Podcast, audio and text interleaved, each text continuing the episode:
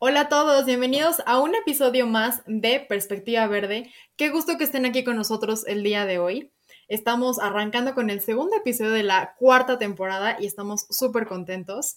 Y bueno, además estamos también implementando esta, bueno, retomando esta em, cuestión que ya traíamos de unos episodios atrás de estar invitando a pues a personas que están en lugares eh, lejanos y nos conocen, perdón, y nos comparten sus experiencias sobre todo lo que están pasando, todo lo que conocen acerca de temas ambientales y pues eh, estamos muy emocionados de continuar con esta dinámica también. Y déjenme les cuento que según el portal del Instituto de Comercio Exterior, en 2018, en Australia, y aquí se hará una idea de, de, de dónde es nuestro invitado, se encontró una, en una crisis ambiental grave debido a que más de un millón de toneladas de residuos reciclables se estaban exportando a China. Y a partir de que sucedió esto, todos los desechos que se generaban eh, ahora tienen que ser, eh, digamos, como acomodados en centros de desechos del país.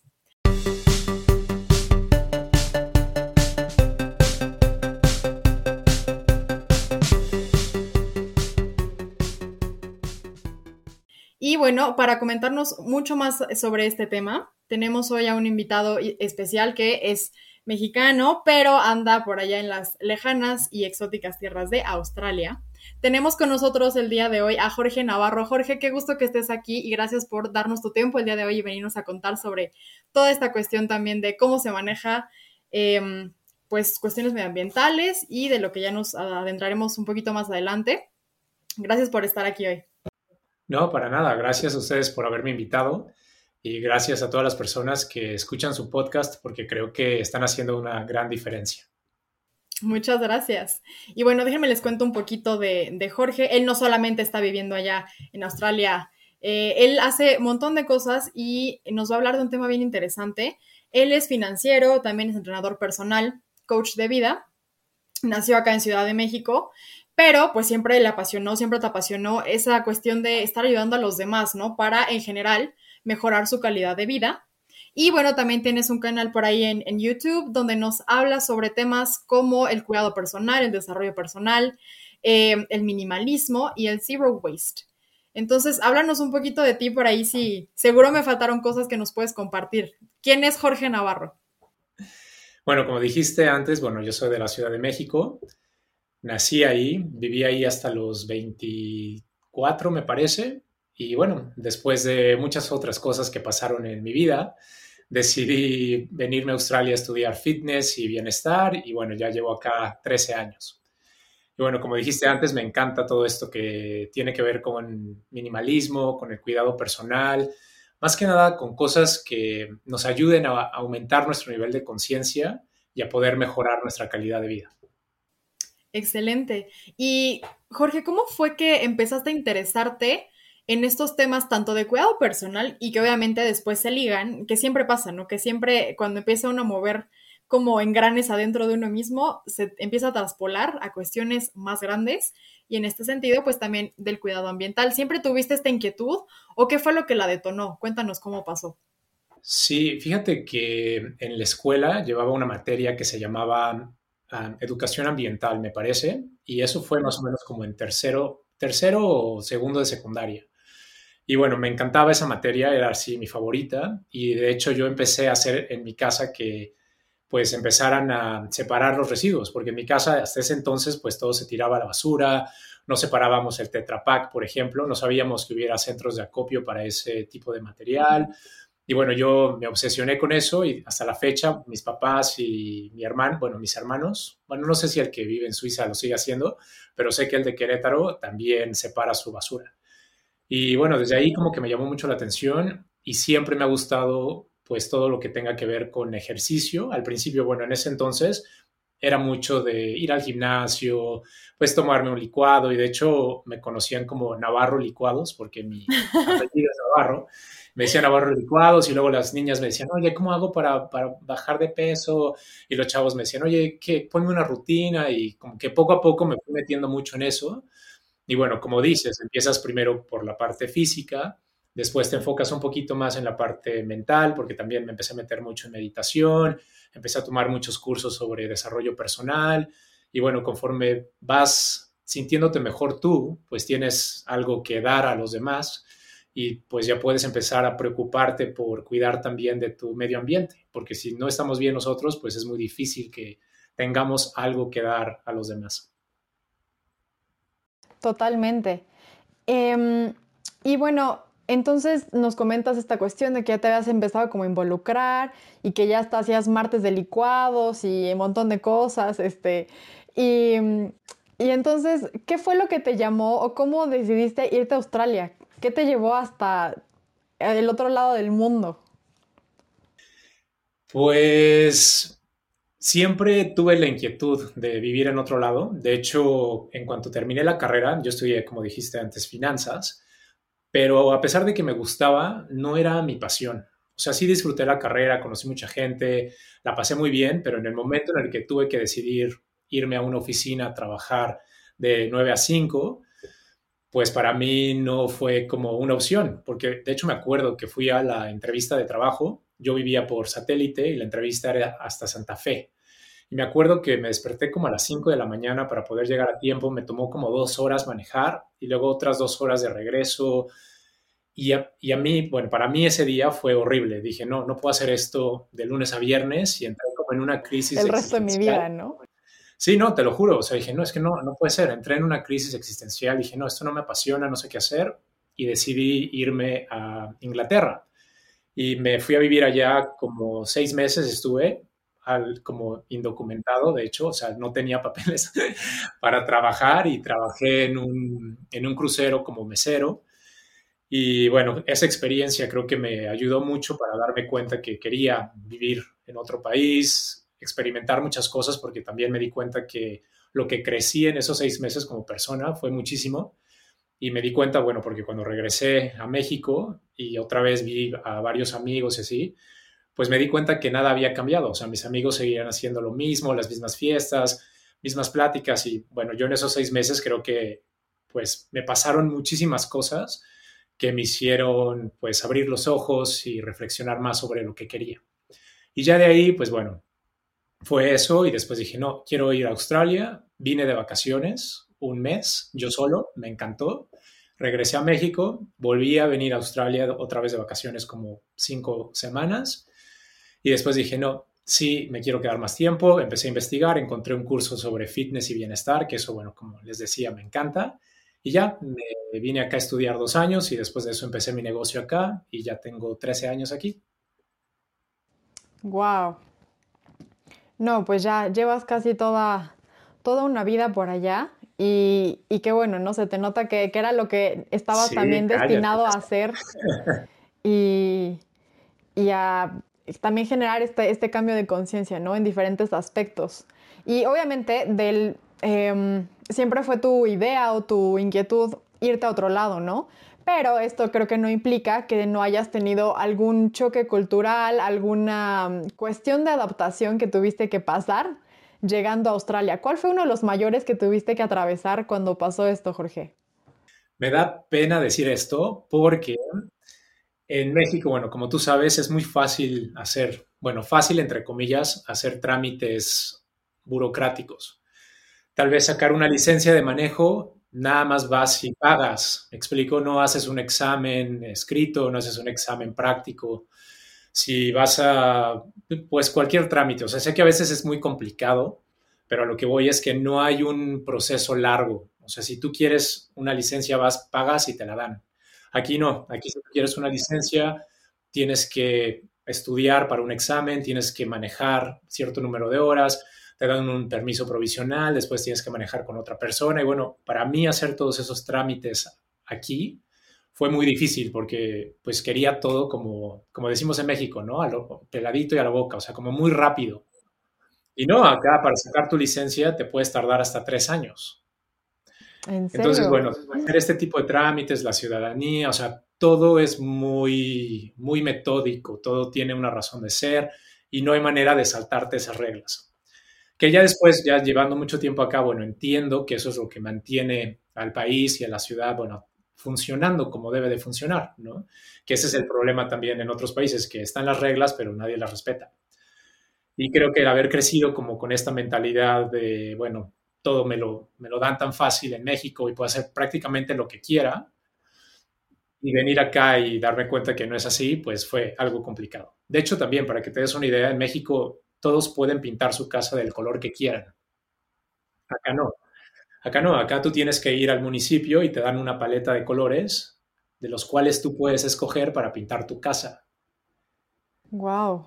Pero si vienes de México, dices, bueno, si yo quiero pintar mi casa de rosa mexicano, ¿por qué no puedo? ¿Ah? Entonces, bueno, ese tipo de cosas para mí fue, fue difícil. Ajá, era como extraño, ¿no? Pero que a final de cuentas, como tú bien dices, tiene su razón de ser en este sentido de decir, bueno, mantienes como la, eh, la cuestión visual de la ciudad en cierta forma, eso también genera eh, pues cierto confort, ¿no? Aunque sea un poco inconsciente, pero el, orden, el orden visual genera también una, una cierta, pues, eh, un cierto bienestar, ¿no? O sea, totalmente. Sí. sí, sí, Y referente a la población, Jorge, ¿qué tan diferentes, qué tan distintos son los australianos de los mexicanos? Además de que, bueno, eh, ya nos comentas que no pintan sus casas de rosa mexicano ni de, ni de amarillo pollito ni nada por el estilo. Entonces, ¿en qué más son diferentes? Son, más bien, bueno, voy a decir en qué somos parecidos primero, porque creo que los mexicanos, bueno, somos muy amigables y muy relajados también hasta cierto punto. Y los australianos también tienen esta cuestión de ser muy, muy relajados son muy welcoming, o sea, como que te reciben con los brazos abiertos. Y de hecho, cuando hago en vivos en el canal, videos en vivo, mucha gente me pregunta si alguien ha sido racista conmigo acá. Y para nada, como mexicano, hay muy pocos mexicanos en Australia. Y cuando alguien te conoce de Australia y sabe que eres de México, se emocionan mucho porque no conocen a muchos mexicanos. Entonces, eres como esta criatura exótica. Y es así, wow, eres de México y wow, o sea, se emocionan mucho y no hay, bueno, no, no, no encuentro que haya como ese racismo. Y de diferencias, pues, no sabría decirte, fíjate que, o sea, digo, más bien, en vez de diferencias de comportamiento, creo que, obviamente, bueno, físicas, pues sí, es una raza muy, muy diferente, pero en sí de comportamiento, no, ¿eh? No, como que muy, no sé, muy, muy buena onda, como, muy, como los mexicanos somos. Ok, o sea que en ese sentido no te sentiste tan fuera de, zona, ¿no? Como decir, ay, extraño ese calorcito de la gente mexicana o esa amabilidad justo, ¿no? De que, sí, que en el país pues prevalece en, en general. Allá tampoco te faltó esa cuestión. No, no tanto. Digo, a ver, ojo, son buena onda, pero ahorita que mencionaste eso de pues del mexicano que cuando vas, no sé, por ejemplo, a algún hotel o algún restaurante que se desviven por atenderte y, vas al mercado y la señora, oye, joven, ¿qué le sirvo? O sea, como esa energía que los mexicanos tenemos, definitivamente no, pero no, no son una, es una población como, por ejemplo, igual eh, se me ocurre Alemania, tal vez, ¿no? Que podrían ser un poquito más serios, más fríos. Aquí no, aquí, bueno, siguen siendo amables, pero no al grado de los mexicanos que se desviven por ti cuando, cuando te están atendiendo, por ejemplo. Claro, totalmente. Eso sí se extraña mucho, ¿eh? sí, me imagino. Eso y la comida, seguras de extrañar. Oh. Sí, bueno, fíjate que no tanto, porque bueno, soy vegano o llevo una dieta basada en plantas y pues casi no comía comida típica mexicana porque pues ya saben, tiene crema y con eso de que me cuidaba mucho también, pues no comía cosas fritas, entonces pues no podía comer quesadillas y bueno, cosas así como con mucha grasa. Pero, pero sí, de repente sí, sí extraño, mm, ¿qué extraño? Las enchiladas, porque acá cuesta mucho trabajo conseguir el, tomate verde. Y bueno, eso sí, sí lo extraño. Sí lo he llegado a conseguir, pero no se consigue todo. Tan fácil, claro. ¿Y cómo consideras que cambió tu vida de cuando vivías por acá en Ciudad de México a cuando te mudaste a, mm, Australia? O sea, en el sentido de decir, ok, mi mentalidad eh, respecto a cuidarme a mí y cuidar del planeta se transformó así brutalmente de estar en México a llegar a Australia o ya ibas como con el chip de esa mentalidad de cuidarme y cuidar algo más grande que yo o se te fue desarrollando cuando empezaste a estar allá? Bueno, como te comentaba, yo siempre he estado como metido en esto, pero sí me sentía un poco como el bicho raro, por así decirlo. Porque en la prepa y en la carrera, pues la gente no se cuidaba tanto, mis compañeros no se cuidaban tanto, era más como echar relajo, pues no les importaba mucho qué comían, hacían ejercicio, pero no tanto, meditación y cosas así, pues como que también no, pues no era algo de lo que se hablara, ¿me explico? Y cuando vine a Australia, pues también, o sea, creo que exponerme a ver a tanta gente hacer ejercicio acá, porque eso, pues sí, fue un shock, un shock perdón, cultural para mí ver que tanta gente acá sale a correr a la hora de lunch. Si tú sales a la ciudad o te vas a cualquier parque a las 12, ves infinidad de gente corriendo y haciendo ejercicio. Y bueno, más como en esta zona en la que estoy, es muy de cuidarse. Creo que también el, país o la ciudad ayuda a que esto se pueda hacer, porque bueno, desafortunadamente, pues en México no es como que tengamos parques en cada esquina o playas en cada esquina, por lo menos en la ciudad. Acá, bueno, pues eso te facilita mucho que hagas ejercicio y yo creo que se contagia también ver que tanta gente se cuida. Entonces, bueno, contestando tu pregunta, yo creo que viendo todo eso acá, pues sí reforzó mucho lo que ya traía, me sentí más como en casa, por así decirlo, ver que compartía esta visión de, cuidarme con toda esta gente. Y como decíamos, también yo creo que cuando tú estás bien, ya puedes empezar a hacer algo para los demás y para ayudar al planeta. Y acá, bueno, sí llevan un manejo de residuos Mm, hasta cierto punto, no diría que incorrecto, pero por lo menos sí mejor que en muchas partes de México, como decías, bueno, o por lo que sé, no hay muchos lugares o los municipios no te dan oportunidad de reciclar todos tus desperdicios o no tienen un servicio de composta, por ejemplo. Acá, bueno, sí tienes varios botes de basura, tienes un bote para residuos de todo tipo, un bote para todo lo que es reciclaje o reciclables como aluminio, vidrio, papel y cartón, otro bote para mm, la composta, que eso pues a mí me encanta porque puedes poner ahí desperdicios orgánicos y ellos ya los procesan y los hacen composta. Pero también, como decías, ¿no? Hasta hace poco, en el 2018 mencionaste, tuvimos toda esta situación de que estábamos mandando toda esta basura a China y ya después China dijo, no, aquí ya no entra y creo que también están mandando a otro país y de repente Australia pues tuvo que lidiar con toda esta cuestión de, pues de sus recursos, de toda esta basura, que es impresionante la cantidad de basura que generamos acá en Grid. Bueno, también por lo que he escuchado en otros países, creo que eso es a nivel mundial, pero acá a veces sí llegan a un, a un extremo muy consumista, porque si es un país del primer mundo, que la gente pues tiene mucho um, disposable income, lo llaman en inglés, ¿cómo sería la traducción en español? Como, o mayor valor eh, adquisitivo, ¿no? O poder adquisitivo, perdón. tienen como dinero que pueden derrochar en, lo que quieran o gastar en lo que quieran. Y eso pues se traduce a hacer compras innecesarias, tirar más basura y demás. Pero, pero bueno, creo que sí, definitivamente estar acá ayudó mucho a, a mi visión y bueno, también perdón, regresando a lo que te contaba de esa entrevista de trabajo que fui a México, pues tú imagínate, yo acá yo no tengo que manejar dos horas para ir a trabajar y otras dos horas para regresar. Y tener pues este tiempo extra pues me permite cuidarme un poquito más, estudiar un poquito más, estar yo más en paz, más tranquilo y yo estando bien poder dar algo afuera. Totalmente. Que sabes que eso es algo bien curioso que ya nos han comentado algunos eh, invitados que hemos tenido también de mexicanos, pero fuera de ya de México, en Francia, por allá en, Eslovenia, este, en Suiza. Y, algo que nos comentaba, por ejemplo, Connie, que anda en Suiza, es que em, esta cuestión que, que tú también nos mencionabas ahorita, ¿no? Que la gente con mayor poder adquisitivo justamente es la que mayor impacto ambiental tiene, ¿no? Y en estos países que pues tienen un, eh, un PIB mucho más alto, pues sí, como bien dices, se compran cosas que no se necesitan, hay más de todo, ¿no? Hay como abundancia en esta cuestión de, poder comprar o consumir más cosas, ¿no? Y, entonces em, llega como este em, pues dilema de, ok, sí, son, tienen esta cuestión de separación de residuos, a lo mejor lo la composta, eh, campañas, ¿no? Que te, que te promueven a hacer el reciclaje o que te facilitan también, ¿no? Y luego vemos la contraparte como México, que a lo mejor no hay tanta infraestructura, este, que es un poco más complicado, que también la situación laboral de muchas personas es súper distinta.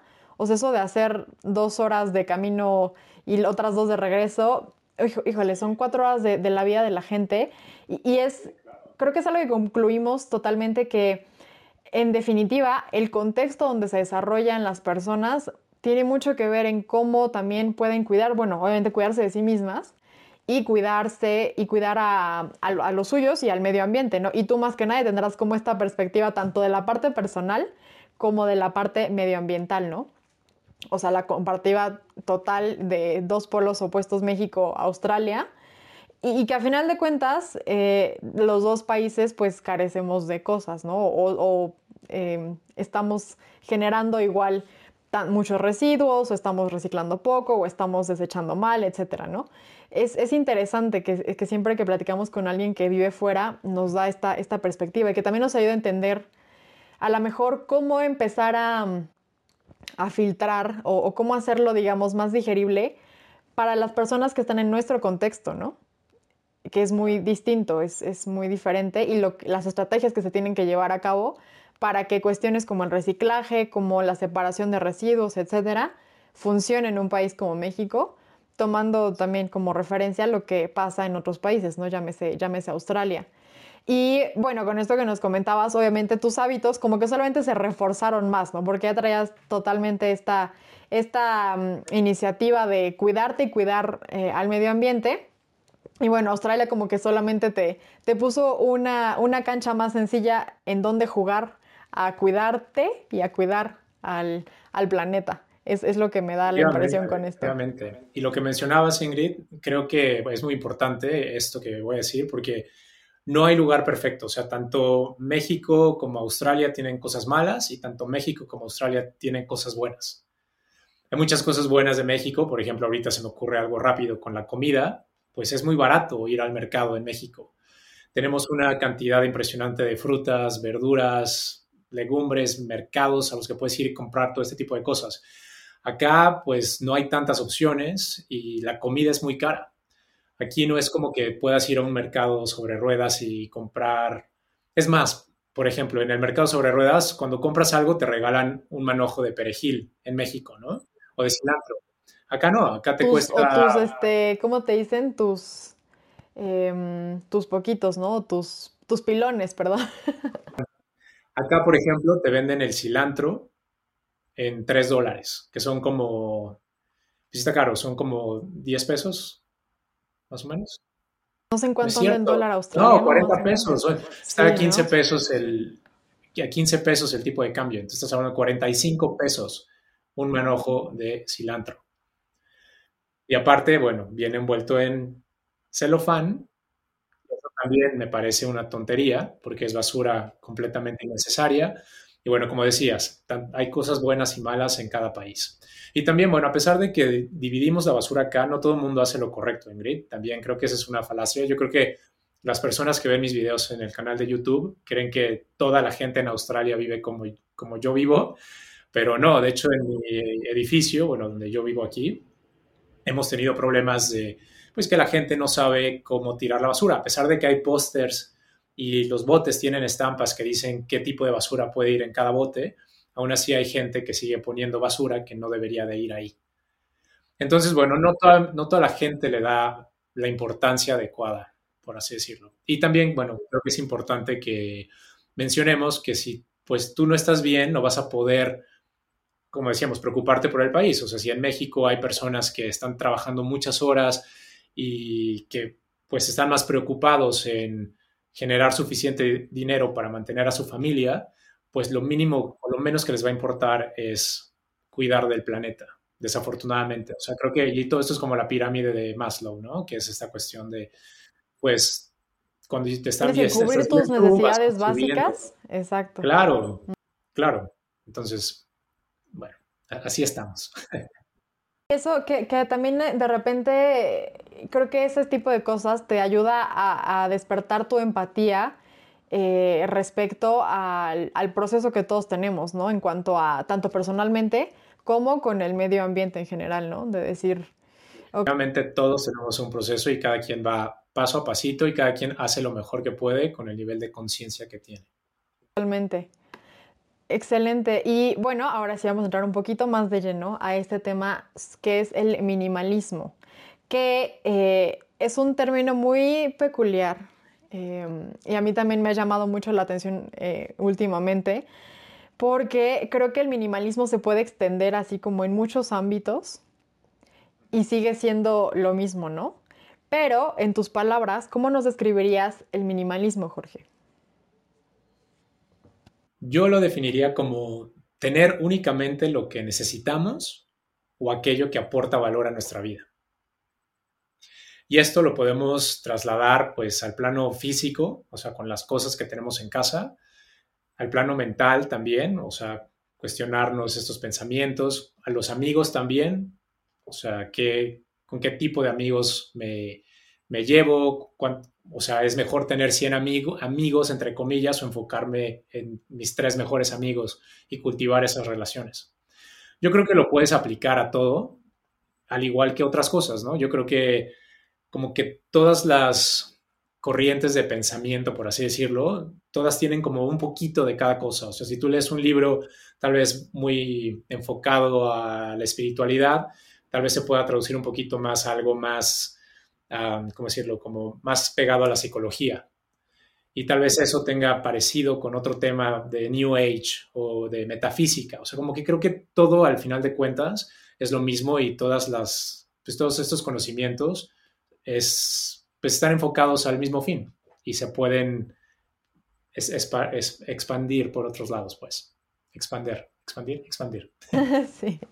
Justo, creo que los tentáculos del minimalismo pueden alcanzar así muchos sectores, ámbitos, eh, cuestiones. Entonces, em, platícanos un poco qué es lo que implica, o al menos desde tu experiencia, desde tu camino, qué implica llevar una vida minimalista, ¿no? Eh, no sé si nos pudieras dar un panorama de varios eh, aspectos, ya comentabas un poco la, mm, la, cuestión de cosas materiales, este, a lo mejor en este caso también la alimentación, ¿no? Que totalmente está relacionado.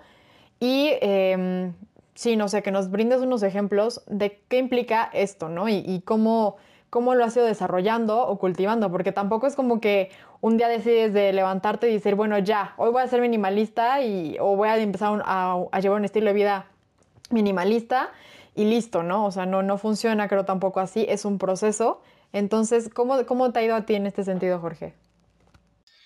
Pues yo creo que primero tiene que ver con simplificar y aparte también, bueno, tiene que ver con tu nivel de conciencia, porque yo creo que ya en el momento en el que tú entiendes y te haces consciente que las cosas te pesan, que las cosas requieren de ciertos cuidados y al requerir de estos cuidados, pues esto se traduce a que tú tienes que darle energía a estas cosas, tu atención a estas cosas. Hay una frase que me gusta que dice que entre más poseemos, más somos poseídos. Y esto es verdad, no importa lo que tengamos, ya sea perro, gato, plantas, eh, más muebles en casa, una casa muy grande, tres coches, todo este tipo de cosas, bueno, pues hay que lavarlas, hay que sacudirlas, hay que darles mantenimiento, hay que moverlas, hay que alimentarlos, limpiarlos y te quita tiempo. Y yo creo que en el momento en el que te haces consciente de que todo esto tiene un impacto en tu estado de, eh, ánimo, perdón, en tu energía y en cómo te sientes, en el día al día, pues empiezas a simplificar y a sacar ese exceso en todos los sentidos, como ponía antes el ejemplo de 100 amigos o mejor me quedo con tres, que son los que más me aportan. O tres automóviles, bueno, realmente necesito tres automóviles o una casa de cinco recámaras y solamente somos dos personas viviendo en esta casa. Y cuestionarnos, bueno, también esta parte del medio ambiente, creo que es importante, porque ya cuando vas entendiendo que todo lo que hacemos tiene un impacto también, no nada más en nuestra vida, sino en el planeta, pues tus prioridades cambian y tus valores cambian y empiezas pues a darte cuenta que pues esto que tú estás haciendo está afectando a los demás y al planeta y empiezas a simplificar más tu vida en, pues en todas estas áreas, ¿no? Que decías. Totalmente. Y luego, ahorita creo que ya de ahí mencionaste un punto importante, ¿Cómo crees que, eh, bueno, para complementar ¿no? lo que ya nos, decías al respecto, pero ¿Tú cómo crees que se liga la cuestión de aplicar la, mm, pues la ideología, ¿no? la filosofía del minimalismo en em, beneficio tanto para uno mismo en primera instancia y después esto trasladado al medio ambiente, ¿no? Porque todo va como replicándose en, pues en eco, ¿no? O no sé, de cierta forma es como va funcionando. ¿Cómo crees o qué beneficios genera tanto para las personas individualmente como a nivel colectivo o ya ambiental, ¿no? Con el, con el planeta en general. Claro. De entrada, bueno, te cuento yo mi experiencia. Yo pues siempre tenía como esta idea de, de, de tener más, ya sabes esta cuestión del consumismo, de querer comprar ropa cada rato, de querer una casa más grande, de querer más, más coches y así. Creo que mi, pues mi punto de vista de querer acumular y acumular cambió mucho y en vez de buscar llenarme de cosas, empecé a enfocarme mejor en tener pocas cosas que realmente utilizaba y de muy buena calidad, porque de esa manera pues ya no estaba tirando cosas a cada rato. Y esto, pues al simplificar mi vida, me ayudó a estar más tranquilo yo. Tengo más tiempo definitivamente y ahora este tiempo lo puedo usar, usar en cosas que son importantes para mí. En vez de estar pasando, pues, perdón, en vez de pasar dos o tres horas limpiando mi espacio, pues ahora me tardo, no sé, 10 minutos prácticamente en tender mi cama y cuando hago todo, todo el quehacer, porque acá en Australia es, es difícil conseguir a alguien que te ayude a limpiar tu espacio. Entonces, bueno, yo limpio mi espacio, pero cuando lo hago todo, yo creo que me tardo a lo mucho una hora. Y todo el tiempo que antes pasaba, pues ahora lo puedo enfocar en hacer cosas que son importantes para mí, como por ejemplo, ahorita platicar con ustedes, o hablar con mi familia, o hacer ejercicio, o leer un buen libro. Y bueno, cada quien tiene cosas diferentes que, considera importantes, pero yo creo que en el momento en el que empiezas tú a simplificar o a llevar un estilo de vida minimalista, pues puedes enfocarte más en eso que tú valoras, que eso, bueno, me encanta. Y ya después, pues tú estando bien, como decíamos antes, puedes empezar a preocuparte por compartir esto que tú estás aprendiendo y que te ha funcionado, compartírselo a más personas y de esa manera, pues reducir quizás el consumismo al cual pues estamos todos expuestos y el cual estamos programados y así pues hacer alguna diferencia en el mundo, no comprando tantas cosas que no necesitamos. Y empezar a entender que todo pues viene de algún lado también. O sea, como dices, te empiezas a meter mucho en estos temas y ya entiendes, ya no ves cada cosa como simplemente una cosa. Ya, ya ves, por ejemplo, no sé, ahorita estoy viendo una almohada y puedo pensar, bueno, ¿de qué materiales está hecha la almohada? ¿En qué país se hizo? ¿Desde qué lugar tuvo que venir esa almohada? No es lo mismo comprar una almohada que se hizo en Australia, que no tuvo que viajar tanto, que comprar una almohada que viene desde China, que contaminó en el avión, que tal vez le pagó muy poco dinero a las personas que hicieron esta almohada, el material de que la almohada está hecho, porque bueno, si está hecho de, de nylon o de algún plástico, pues voy a estar respirando esos gases en la noche, entonces bueno, escoger algo más natural. Y así cada cosa tiene un impacto y eso hace que ya no, pues compremos por comprar, o sea, como decíamos antes, aumenta tu nivel de conciencia y puedes tomar mejores decisiones. Pero mientras yo no entienda o no traiga a la luz eso que puedo cambiar, pues voy a seguir actuando de la misma manera. Y mira, que ahorita que mencionas todo esto, creo que el... decías que, bueno, a partir de tu experiencia, justamente te, nace también esta necesidad de compartir lo que tú te has beneficiado a raíz de, empezar una vida minimalista y empezar a, pues a mover conciencias, ¿no? Por ahí también en las demás personas. Y mira que obviamente tiene un impacto tanto personalmente como en, el medio ambiente, ¿no? Pero creo que en este caso em, empezar a, atender hacia el minimalismo o, o empezar a considerar lo que implica llevar una vida minimalista, es como crear conciencia, pero desde un punto más como más profundo, ¿sabes? No solamente con campañas de reciclaje, sí, recicla porque es bueno, o sea, como que te mete la idea de que, o, de, darle sentido, ¿no? De por qué es importante, o por qué es importante cuestionarse cosas, ¿no? Bien decías de, los costos de transporte, todo lo que implica, ¿no? Eh, medioambientalmente hablando, el importar cosas, el exportarlas también. Este, y, me viene a la mente cuando una, una profesora nos comentaba, eh, porque bueno, obviamente también esto del consumismo se ve todavía como más en auge cuando hay ropa súper barata o cosas en general súper baratas, que dices, puedo adquirir un vaso, no sé, por decir algo, en 10 pesos, ¿no? Entonces dices, ah, claro, pues compro 20, ¿no? Es muy barato. Entonces, ella nos decía, bueno, cuando algo, algún producto, sea lo que sea, es tan barato, es importante cuestionarse por qué es tan barato, ¿no? Es como... Está pagando el precio claro, exacto. O sea, ¿quién está pagando ese precio añadido para que tú puedas obtenerlo tan barato? Entonces, y ese precio añadido siempre va a venir o del ambiente o de una mala paga a quien fabrique esas cosas, ¿no? Generalmente. Sí, totalmente. O de, algo medio ilegal o medio, medio sospechoso. Entonces nos decía, cuando algo es muy barato, es, es importante pensar por qué es tan barato, ¿no? porque igual, no sé, lo producen en un país donde no tengan que pagar para hacer unas prácticas éticas, tal vez contaminen mucho el agua de los ríos, por ejemplo, le paguen lo mínimo a sus trabajadores, no les den seguro de gastos médicos y bueno, a nosotros nos sale muy barato. Y bueno, creo que esto también está muy ligado con el tema del zero waste o cero residuos, como lo conocemos en español.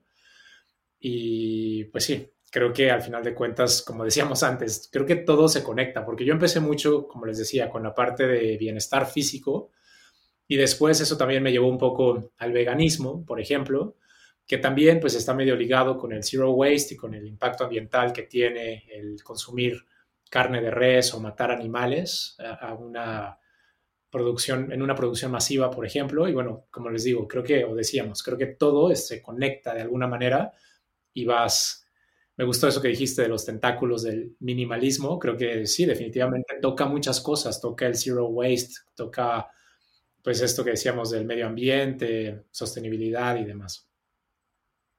¿Y cómo fue que tú empezaste, Jorge, a pues hacer esta transición, ¿no? Porque bueno, ya bien nos decías que tú estás interesado en esta cuestión del cuidado personal, este, del bienestar en general.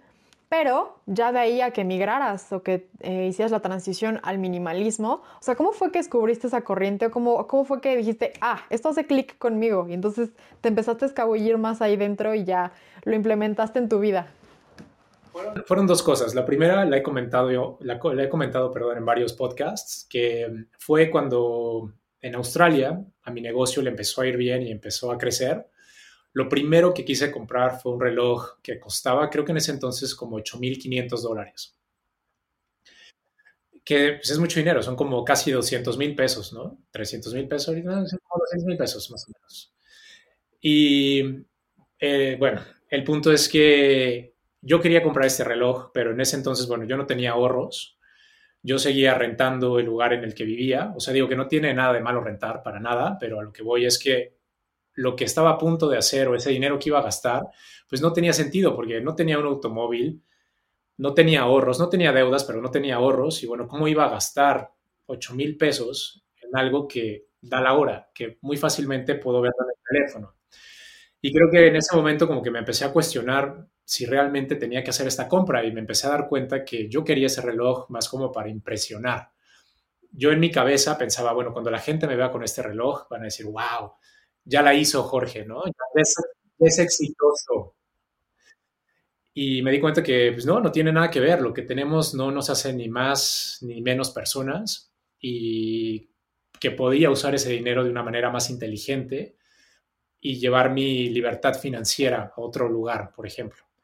Ese, ese momento cambió mi chip por completo y luego coincidió también que un cliente mío, cada principio de año, escoge una palabra que hace que, o la cual utiliza más bien como para diseñar el resto de su año. Entonces, el primero de cada año ella dice tranquilidad y se casa con esa idea de tranquilidad y hace cambios en su vida para vivir esa palabra, por así decirlo. Y bueno, platicando con mi grupo de eso, yo dije, ok, mi palabra este año va a ser simplificar.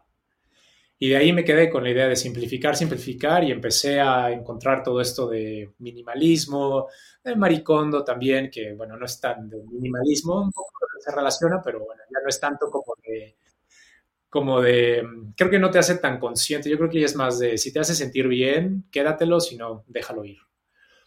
Y bueno, fueron estas dos cosas, ¿no? Que querer vivir simplificando y la historia del, reloj y darme cuenta que pues no necesitaba todas estas cosas para impresionar a nadie.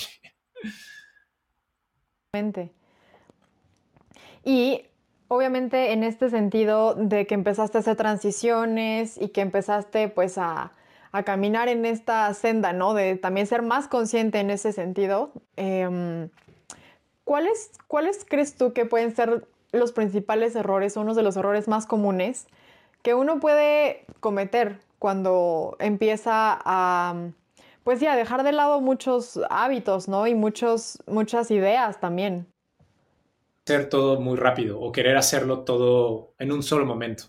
Porque a veces pasa que quieres simplificar y abres el closet y así, sí, esto, esto, tiro esto, tiro esto y como querer simplemente tirarlo y nada más ponerlo en la basura y ya, sin pensar también en el impacto que eso que vas a tirar puede tener o el otro uso que le podrías dar. Que esto también es importante de que lo hablemos porque, por ejemplo, mucha ropa la puedes llevar ya a lugares en los que se puede reciclar. O antes de tirarla podemos hacer pedacitos de, tela para utilizarlos como servilletas o para limpiar como trapos viejos, por ejemplo, o sea, darle un segundo uso o donar esa ropa también o venderla, ya sabes. Y de esa manera, bueno, podemos mantener estos productos y cosas que estamos sacando de nuestra casa en el mercado de segunda mano y así extender la vida de estos productos para que disminuya la demanda y no tengamos o no tengan que utilizar más recursos del planeta.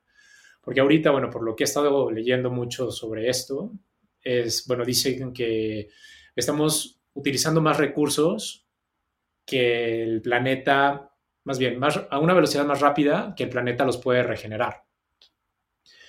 Entonces estamos como, como trabajando en déficit, ya sabes, estamos tirando 10 árboles cuando el planeta solamente puede renovar 8 cada año, ¿no? Entonces estamos trabajando en un déficit y va a llegar un momento en el que esto ya no va a ser sostenible y vamos a entrar en muchos problemas. Entonces, bueno, de esto se trata también, bueno, con Santo pregunta, perdón, hay que pensar muy bien antes de tirar todo nada más a la primera, pensar que ser minimalista implica tirar todo sin antes pensar en el impacto que tirar estas cosas tiene, ¿no? Y buscar una manera más amigable con el medio ambiente de deshacerte de este exceso de cosas y no simplemente tirarlo.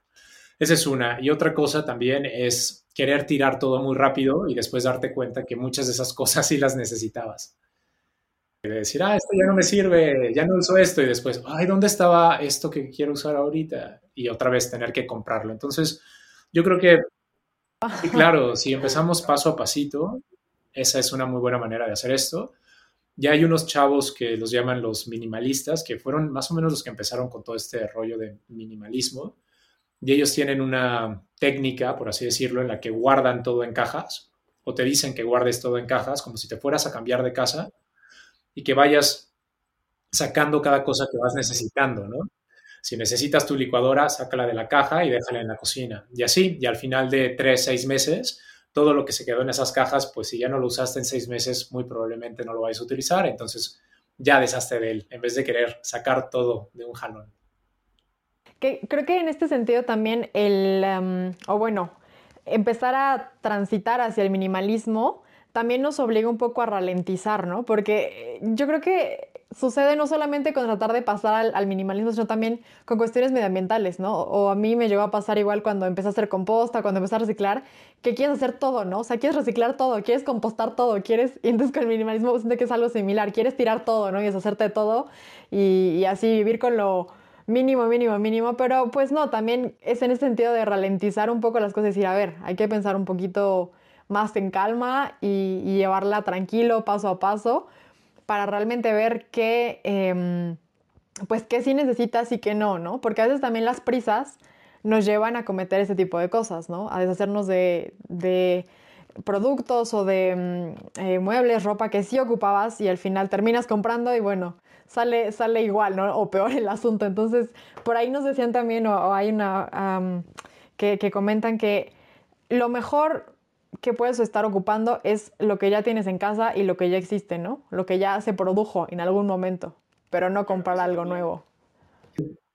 Eso también pasa en el Zero Waste, ¿estás de acuerdo? que hay muchos productos que son ecoamigables y ya cuando encuentras estos productos ecoamigables, lo primero que quieres hacer es tirar todos tus recipientes de plástico y salir corriendo a comprar unos de vidrio. Y no necesariamente, si ya tienes eso, pues úsalo lo más que puedas. O si ya tienes un cepillo de dientes hecho de plástico, no lo tires y todavía funciona para irte a comprar uno de bambú. Gástalo lo más que puedas. Después puedes guardarlo y usarlo para limpiar algunas cosillas que quieras limpiar en tu casa y ya cuando ya no sirva, ahora sí busca una manera amigable con el medio ambiente de deshacerte de este cepillo de dientes, no nada más lo tiras a la basura. Acá afortunadamente ya hay muchos lugares que te reciben este tipo de, de basura que es muy difícil de reciclar. Y bueno, el que no lo hace es porque no quiere. Sí, sé que toma tiempo, pero ¿qué te gusta? Cinco minutos, ¿no? Investigar qué lugar acepta cepillos de dientes o el tubo de la pasta dental para reciclarlo de una manera este, correcta en vez de nada más tirarlo a la basura y contaminar. Y otra cosa que quería comentar, Ingrid, que creo que es importante, es que entendamos que todos somos diferentes y que a cada quien nos funcionan cosas diferentes.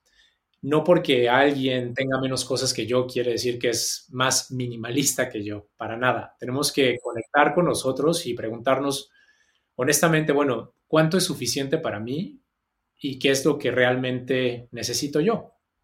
Si yo, yo tengo una camioneta y no es porque, pues porque quiera tener la camioneta, o sea, realmente la necesito porque lo que hago yo de trabajo, pues implica tener equipo en la camioneta y tengo que manejar para llevarlo y demás. Pero si yo no hiciera eso de trabajo, yo creo que sí me desharía de la camioneta porque implica lo que decíamos, implica gastos, implica pues quitarme el tiempo porque hay que llevarla al taller, cuando se poncha una llanta hay que ir a cambiarle la llanta, hay que lavar la camioneta, es algo que si fuera por mí, definitivamente no tendría, no vale la pena, hay buen transporte público acá y puedo moverme en camión y demás, ¿no? Pero alguien en México, por ejemplo, que tiene que manejar una hora para ir al trabajo, pues tiene sentido que haga el esfuerzo de tener un automóvil en vez de usar el camión, ¿no? Que tal vez se le complique mucho. Y también, bueno, creo que aquí entra la cuestión de qué automóvil, ¿no? Y, por qué quiero un automóvil de lujo. Es realmente porque me da felicidad y va a ser una felicidad duradera o quiero comprarme este coche muy caro para impresionar a mis amigos del trabajo a pesar de que lo estoy comprando a crédito y que me voy a endeudar cinco años.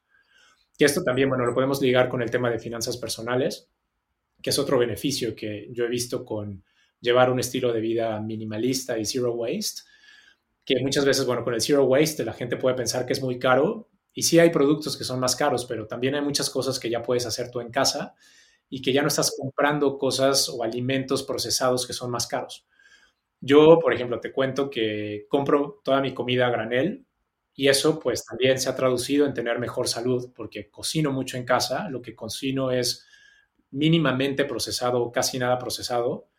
Y lo más caro que compro del súper es un helado vegano, que es un, el helado es un Hagen no, es un este, Ben Jerry's, que es una marca de helados muy conocida, no es bueno, o sea, no porque sea vegano es saludable, definitivamente eso me queda claro.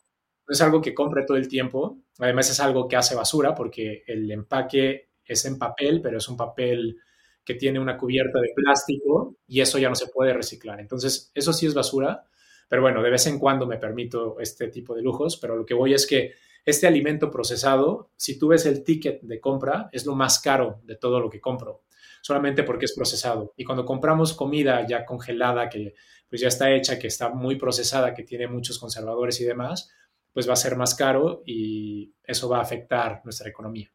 Entonces, bueno, también ese es uno de los beneficios de Zero Waste y, minimalismo, ser consciente de esas compras que estamos haciendo y ser y hacernos, pues más bien, ser muy honestos con nosotros y preguntarnos por qué, por qué realmente quiero esto. O sea, realmente creo que comprar este auto más caro me va a hacer feliz y si sí es esto verdad, bueno, ¿por cuánto tiempo?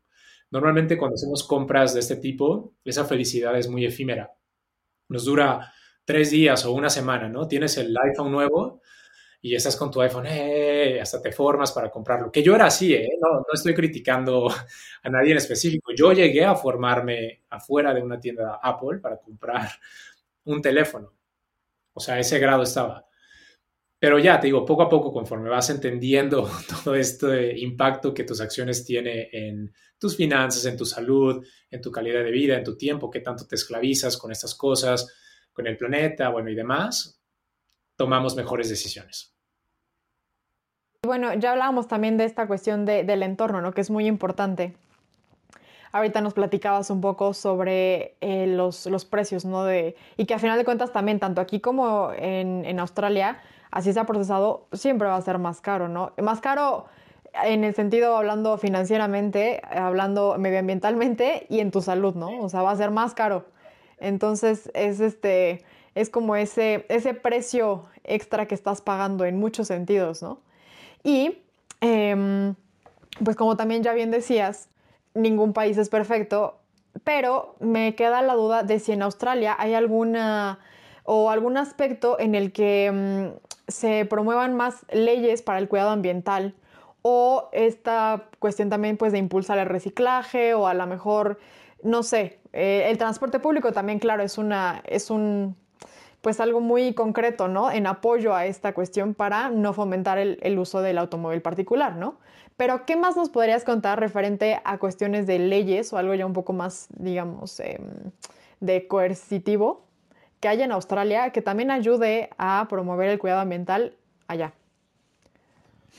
Iniciativas, por ejemplo, lo que te contaba de la composta, del bote de residuos orgánicos, eso es relativamente nuevo. O sea, llevo 13 años viviendo acá y yo creo que apenas nos dieron este bote verde hace dos años o menos. Yo creo que como año y medio, un año, que es para tirar todo este residuo orgánico. Pero antes, pues todo eso se tiraba en el bote normal.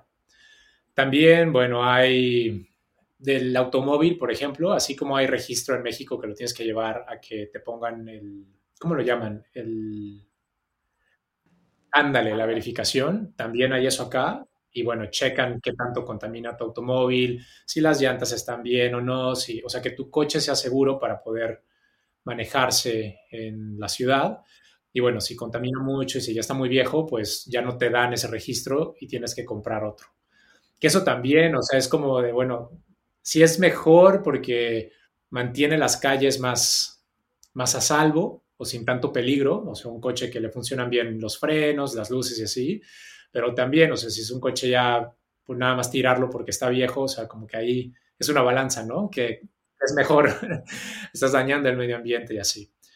Pero fuera de eso, la verdad es que no, así como, como leyes en específico, no, no sabría decirte. Tal vez a la hora de producir ciertos productos sí debe de haber, pero yo, yo, creo que no hay muchas, ¿eh? O sea, por lo que veo del consumismo, de esto que platicábamos del fast fashion, por ejemplo, hay muchas marcas de ropa que son muy conocidas acá, que venden ropa en cinco, una playera en 5 dólares, 10 dólares, y la gente pues ahora cuando se mancha, por ejemplo, o se descose, les resulta más fácil tirarla en vez de coserla o tratar de desmancharla, porque es más barato comprar esta ropa. Y esa ropa, bueno, se va a la basura, literal. Entonces, bueno, como veo que todavía venden todas estas cosas, creo que no hay muchas, muchas reglas respecto a esto. Y desafortunadamente, bueno, como todo, ¿no? Hay otros intereses de por medio, está esta cuestión, pues, del dinero. Ya sabes, que eso es lo que, pues, lo que, lo que hace que el gobierno no, no detenga a todas estas empresas, porque al final de cuentas, pues, mantienen la economía andando. Pero también, no todo está tan malo, también hay muchas empresas ya que están haciendo este cambio y bueno, ya hay muchos productos que puedes comprar acá que no tienen empaque innecesario, que están hechos de manera ética, que le pagan bien a los trabajadores, que son veganos, que están hechos con algodón orgánico, por ejemplo, y así. Sí son un poquito más caros, pero también lo que decíamos, ¿no? Si algo es muy barato, alguien está pagando el precio, ya sea el planeta u otra persona. Y bueno, al ser minimalista, puedes darte el lujo de comprar este tipo de productos que también van a ser buenos para ti y para el medio ambiente.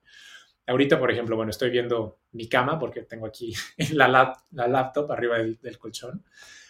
Y las sábanas que tengo son de una empresa que se llama Bumi, no, Bumi, Umi, bueno, no me acuerdo el nombre, pero las sábanas son orgánicas, están teñidas con una, con una pintura vegetal especial que no es tóxica. Y bueno, Además de eso, cuando te mandan estas sábanas, te llega un certificado de, neutralización de carbono, no sé si se diga así en español, entonces, bueno, te mandan un certificado diciendo, hacer tus sábanas contaminó o generó esta cantidad de gases.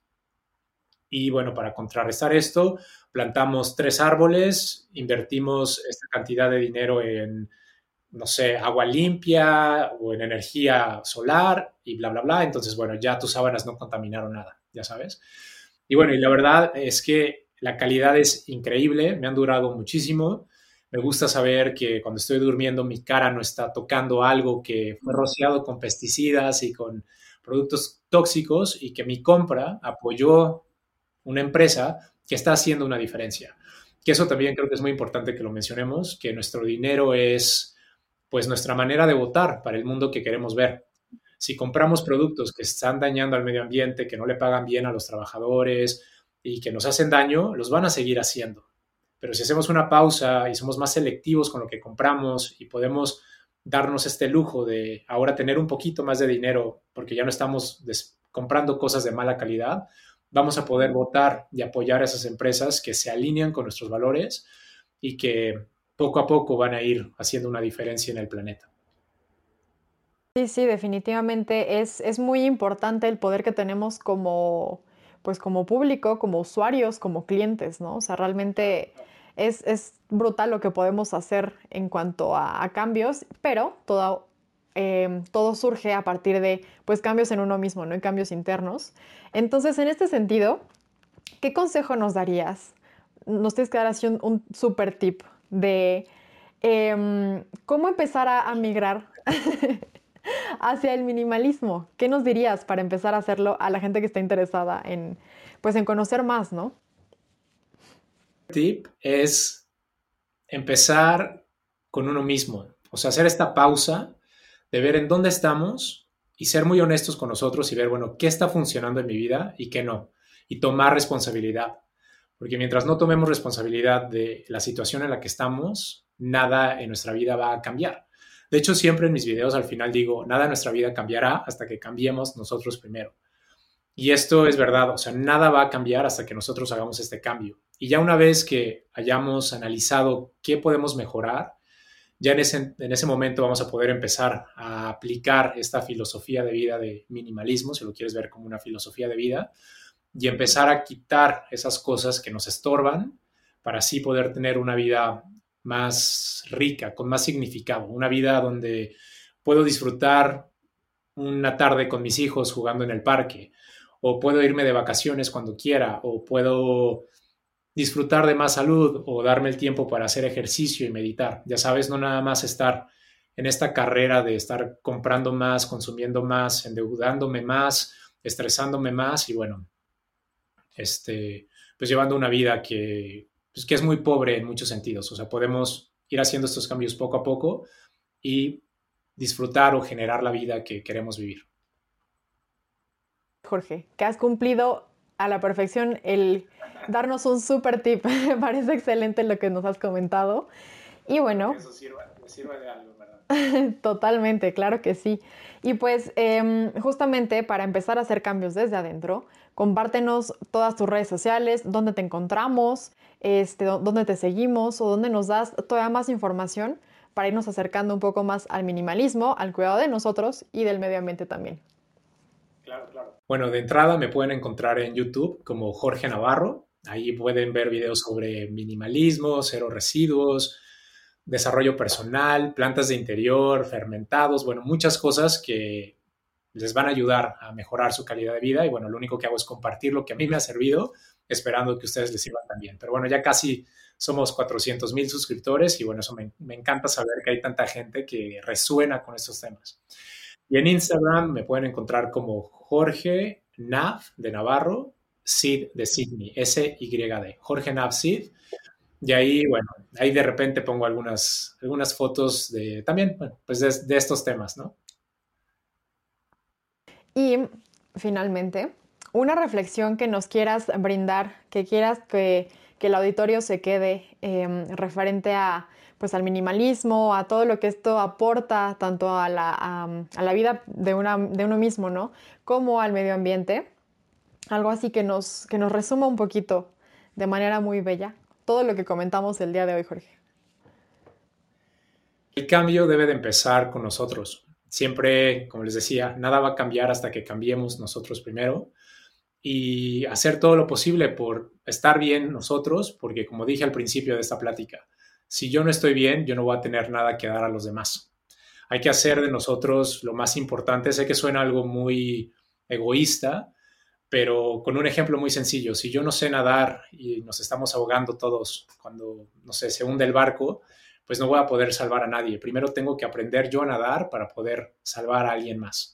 Entonces, bueno, enfocarnos en nosotros mismos, tratar de encontrar este balance, que sé que es difícil porque pues hay muchas cosas que estamos constantemente haciendo malabares con ellas, ¿no? O sea, tienes la pelotita de la salud y tienes la pelotita de la familia, la pelotita del medio ambiente, de tus finanzas, de pues, todas estas cosas. Y sí, sé que es complicado, pero por eso el minimalismo creo que es algo súper importante porque nos va a ayudar a pues deshacernos de muchas de estas pelotitas y a tener más enfoque en esas cosas que son importantes y que valoramos más de deshacernos de pelotas innecesarias, pero sin, no, sin antes pensar qué podemos hacer con esa otra pelota para no desecharla solamente, pensando en cuestiones materiales, pero totalmente la idea.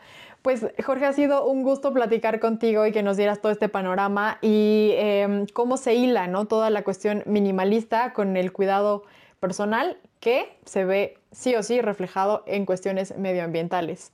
A todos, eh, gracias por escuchar un episodio más de nuestro podcast. Espero que lo hayan disfrutado tanto como, como yo y como Jorge. Y em, pues no se olviden también de seguirnos en nuestras eh, redes sociales. Pueden encontrarnos en todas ellas como Perspectiva Verde. También dense una vuelta a nuestra página web www.perspectivaverde.com.mx. Ahí pueden encontrar cosas interesantes respecto a proyectos que tienen también iniciativas para eh, migrar a ser eh, zero waste, a ser un poco más consciente de nuestras compras también. Mi nombre es Ingrid Sánchez y gracias a Rodrigo González por estar en producción siempre dándolo todo. Y nos vemos en el siguiente episodio. Cuídense. Bye bye. Gracias, gracias.